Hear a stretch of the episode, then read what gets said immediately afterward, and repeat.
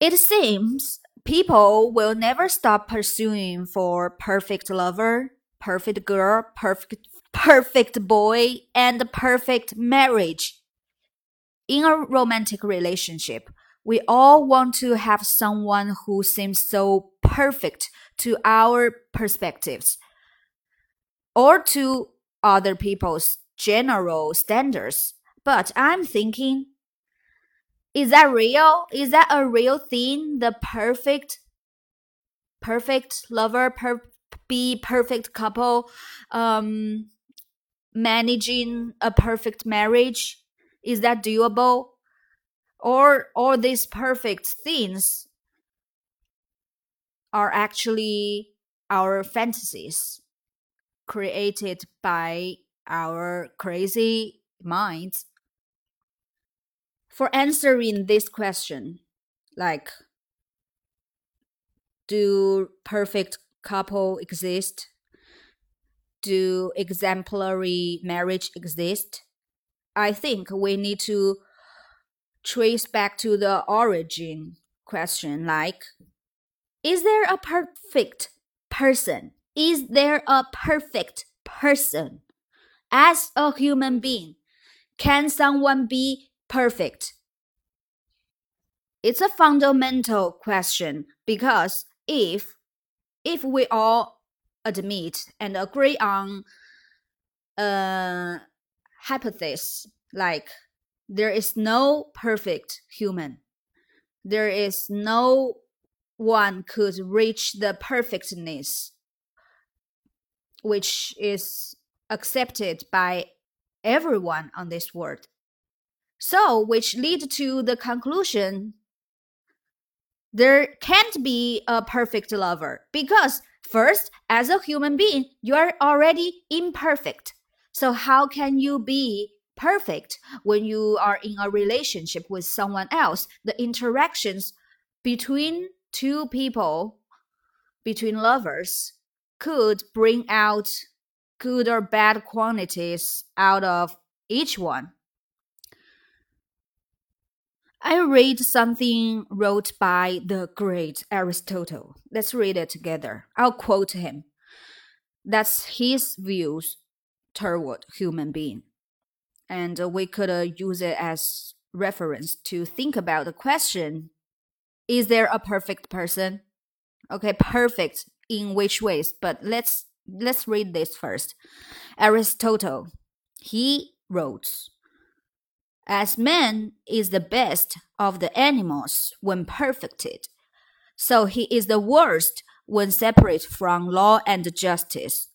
For injustice is the worst for injustice is the most dangerous when it is armed, and men armed by nature with good sense and virtue may use them for entirely opposite ends. Therefore, when he is without virtue.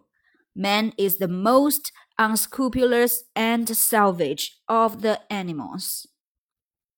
Wow, what a statement! So, for Aristotle, as his observations, based on his observations, man, human, human is dangerous and evil. how can human be perfect? And uh, having virtues in human, having this quality, be a good man, you know, on a general sense, be a good person, is already in a fragile and dangerous state that is threatened by all dynamic factors running around around someone everything happening in the world. So, how can we label someone as perfect? The the point here is that because everyone has its own flaws and dis- disadvantages and sins, vices on the moral grounds. So, which is the deciding factor that people can be perfect? Because when we when we talk about someone who is so perfect, we may think of we must we must think of someone okay first good looking very superficial superficial judgment. Someone must be per, uh, good looking mm, nice appearance which meet our aesthetic sense you know when you are looking for a partner. Of course good looking people are more attractive which contributes to the perfectness okay? And second you can just focus on the superficial thing. Beyond the body the face you focus on the interior quality of a person eventually because as you get to know get to know the people more and more you will focus more and more of how how is this person as a human as someone i want to spend the rest of my life with? Is he reliable? Is he responsible? Is he honest? Okay is he a cheater? Is he trustworthy? You know you start testing and examining a person on on a moral level. So the core of the core about if a person is perfect as a lover, as a significant half, the core, the essence of it is if this person is a good person, virtually, right?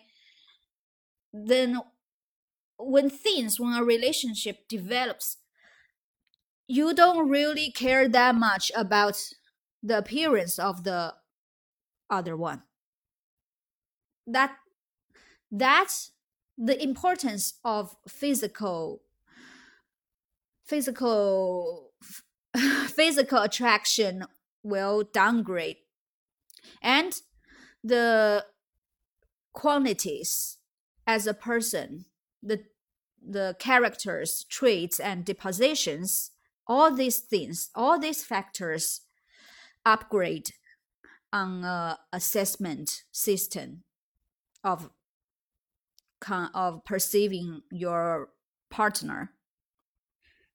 The very evident paradox existing here is that we know no one is perfect but we keep asking for perfectness from someone else who is obviously can't be perfect and we are not perfect either so in a relationship, both sides, I'm sorry, neither side is perfect. What can we do? Ah, it's such an enigma. What's my resolution to this question? No perfect person, so no perfect lover, so all romantic relationship and ma marriage is doomed to be fucked. What are we gonna to do? It sounds so desperate. Um, okay. My current resolution to this problem is when we are dating, when we are uh, when we get involved with someone in a romantic relationship, don't put too much don't put don't set too don't set high expectations on the other one. You know, first we need to know we are not that perfect either. We may do something to annoy them too. So we can't require the fairness from the other half because they are just mortal human being as well they make mistakes they have their flaws they have their shortcomings they have dark sides they do things that disappoint you. It's all inevitable. So when we are in a relationship we we need to give up on the idea that we can fix each other or we can rescue each other. Give up on the dream, the fantasy of redemption in a relationship. Nobody can save nobody. No. What we do is to keep improving ourselves as a decent human. God, should we abandon the total idea of romantic relationship and romantic love and marriage at all since it's it's destined that we can't find the perfect significant half because no one is perfect as human. Maybe maybe these people who they manage uh, pretty beautiful seem so perfect successful relationship and marriage they are all masters of compromising and they are good at ignoring these flaws and vices factors in their partner's personalities and actions. I don't know. Huh? So so the conclusion of this discussion is to abandon romantic love no believe and enjoy in romantic love because it's beautiful. Love nourish us, our spirit, our heart, our psyche.